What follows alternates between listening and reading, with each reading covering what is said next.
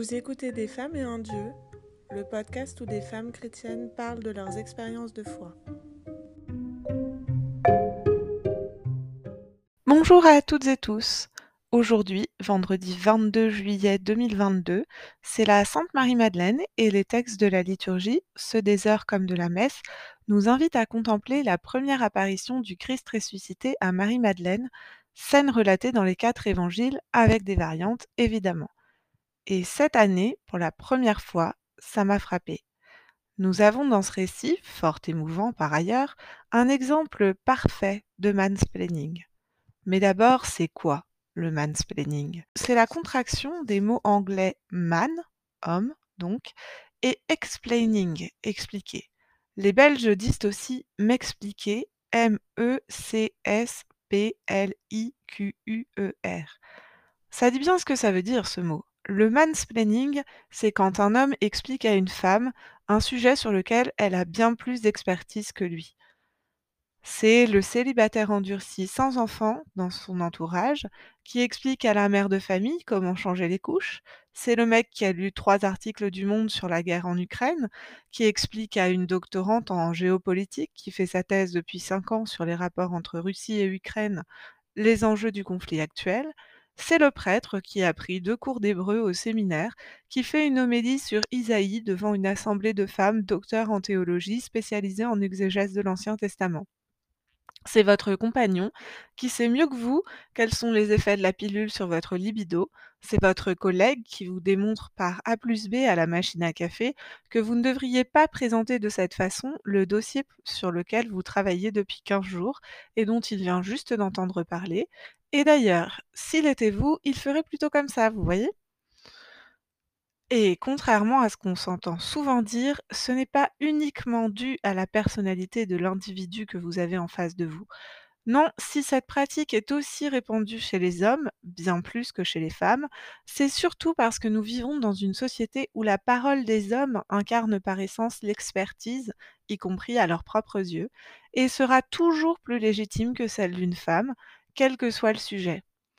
Le plus triste, c'est que ça concerne les femmes aussi.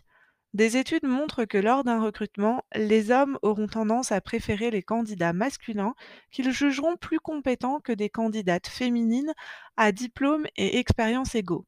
Mais que les femmes aussi tiendront le même raisonnement. Compétences, non féminin et caractéristiques masculines.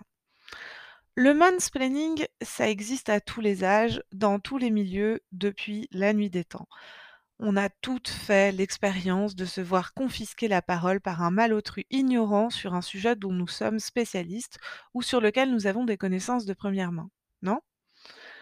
Mais ce n'est que récemment qu'un mot a été créé pour désigner cette expérience. C'est la journaliste Rebecca Solnit qui, l'a inventé en 2008. Elle vient tout juste d'écrire un livre et elle se rend à un dîner et commence à discuter avec un homme qui vient de lire la critique de son livre dans le New York Times. Mais il ne sait pas qu'il a en face de lui l'autrice de ce livre. À peine a-t-elle eu le temps de mentionner qu'elle travaille sur ce sujet que l'homme s'exclame Ah bah oui, il y a justement un livre très intéressant qui vient de paraître à ce propos. Et il a ensuite monopolisé la parole pendant les dix minutes suivantes. Comme il n'avait cité ni titre ni auteur, Rebecca Solnit, estomaquée, a fini par se demander si elle n'avait pas fait une impasse bibliographique majeure sur son sujet, avant de se rendre compte que c'était son livre qui lui expliquait.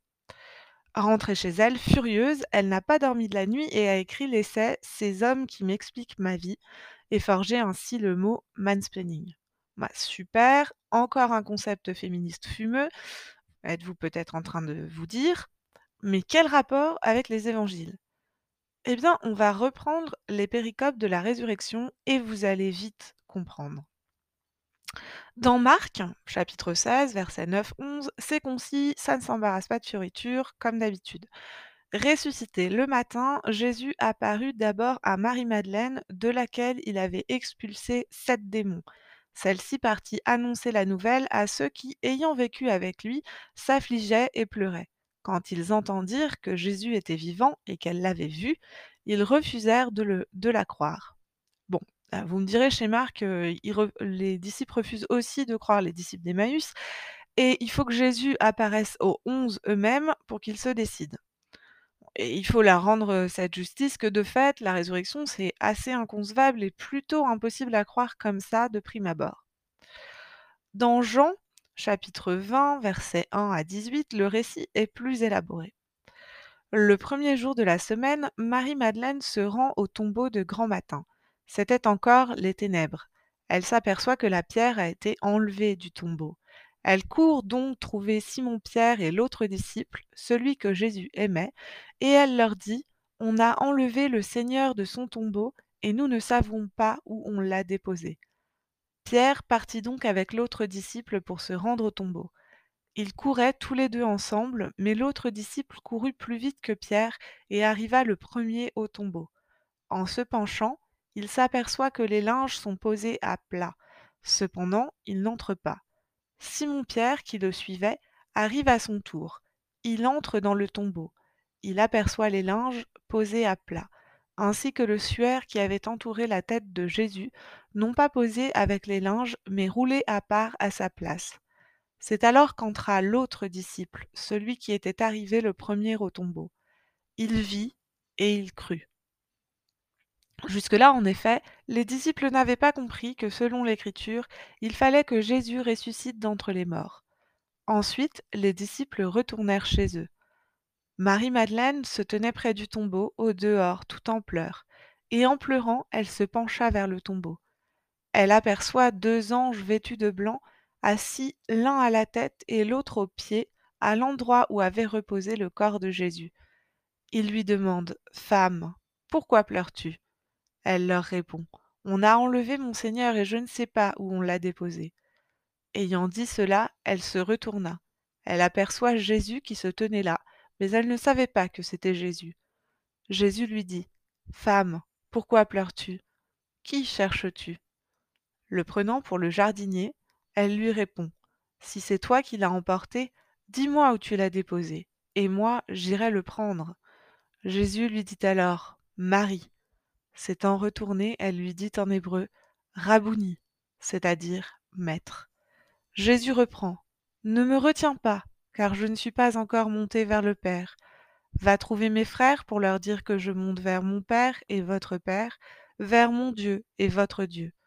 Marie-Madeleine s'en va donc annoncer aux disciples J'ai vu le Seigneur. Et elle raconta ce qu'il lui avait dit.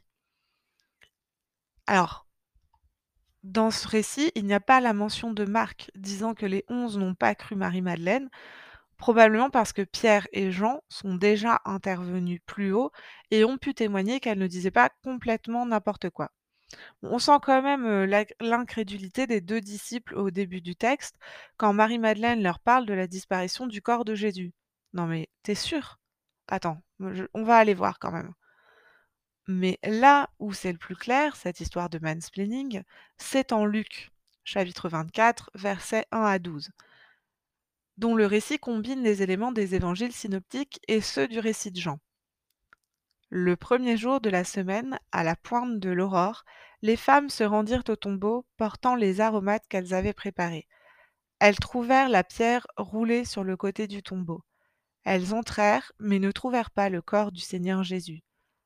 Alors qu'elles étaient désemparées, voici que deux hommes se tinrent devant elles en habits éblouissants.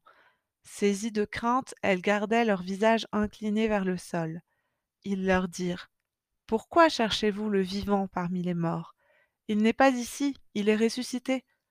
Rappelez-vous ce qu'il vous a dit quand il était encore en Galilée. Il faut que le Fils de l'homme soit livré aux mains des pécheurs, qu'il soit crucifié, et que le troisième jour il ressuscite. Alors elles se rappelèrent les paroles qu'il avait dites. Revenues du tombeau, elles rapportèrent tout cela aux onze et à tous les autres. C'étaient Marie-Madeleine, Jeanne et Marie, mère de Jacques. Les autres femmes qui les accompagnaient disaient la même chose aux apôtres. Mais ces propos leur semblèrent délirants et ils ne les croyaient pas. Alors Pierre se leva et courut au tombeau. Mais en se penchant, il vit les linges et eux seuls. Il s'en retourna chez lui, tout étonné de ce qui était arrivé. Alors là, on est vraiment sur un cas classique de mansplaining. Il y a un certain nombre de femmes, parmi lesquelles seules trois sont nommées, Marie-Madeleine, Jeanne et Marie-Mère de Jacques.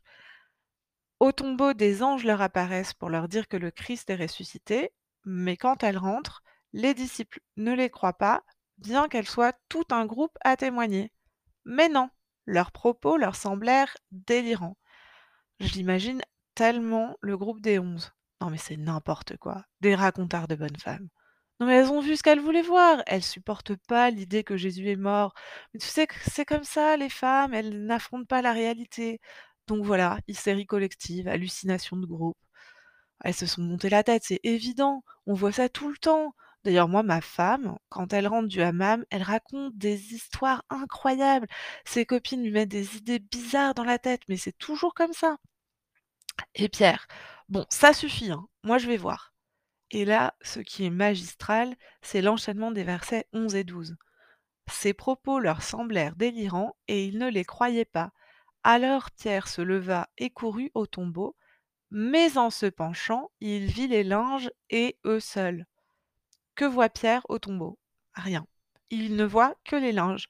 Aucun ange ne lui apparaît, pas de Jésus ressuscité comme pour Marie-Madeleine dans Jean et dans Marc. Il est renvoyé à sa propre incompétence. Il faut ensuite l'expérience d'homme, les disciples d'Emmaüs, et une apparition à Pierre pour que le reste de la communauté croie à son tour. Les apôtres sont à Jérusalem quand reviennent les pèlerins d'Emmaüs, versets 33-36, et les pèlerins d'Emmaüs trouvent réunis les onze apôtres et leurs compagnons. Et là, les apôtres leur dirent Le Seigneur est réellement ressuscité, il est apparu à Simon-Pierre. À leur tour, ils racontaient ce qui s'était passé sur la route et comment le Seigneur s'était fait reconnaître par eux à la fraction du pain. Et là, je ne sais pas vous, mais moi, je vois bien les onze disant aux femmes Alors en fait, vous savez quoi? Il est ressuscité. Mais c'est logique après tout, parce que vous savez quoi? Il l'avait dit depuis le début. Dans tous ses enseignements, il y, a fait allusion. Bah, c'est juste qu'il fallait avoir une bonne connaissance des Écritures pour voir à quoi il faisait référence. Donc bon, bah c'est normal que vous ayez rien vu, hein. Non, vous inquiétez pas, c'est qu'il faut une, toute une éducation rabbinique derrière pour comprendre. Donc forcément, vous, euh, Découvrir que les récits bibliques en général et les évangiles en particulier ne sont pas exempts du patriarcat qui favorise la parole des hommes plutôt que celle des femmes n'est pas une surprise. Mais ce que je trouve amusant, c'est que le récit de Luc et d'une certaine manière celui de Jean pointent aussi avec humour, peut-être à l'insu de leur auteur, l'inanité de cette attitude. Pierre n'a rien vu au tombeau, juste les linges. Mais parce que c'est lui, un homme, qui voit ce rien, il croit dans Jean. C'est son orgueil masculin qui lui, fait croire qu'il a compris quelque chose au tombeau, alors qu'en fait, il n'a toujours que les mots des femmes et de Marie-Madeleine auxquels se référer. En choisissant d'apparaître d'abord à une femme ou à un groupe de femmes, suivant les récits, et de ne pas renouveler cette manifestation surnaturelle auprès des hommes qui se précipitent pour mettre en doute leurs paroles, le Christ renvoie ses disciples masculins à leur vanité, tout en pointant que seule la confiance est et sera toujours le socle nécessaire de la foi en la résurrection. Voilà, c'est tout pour aujourd'hui. Je serai heureuse d'avoir vos avis, réactions et commentaires sur la page Facebook Des femmes et un dieu ou à l'adresse mail desfemmesetundieu@vivaldi.net.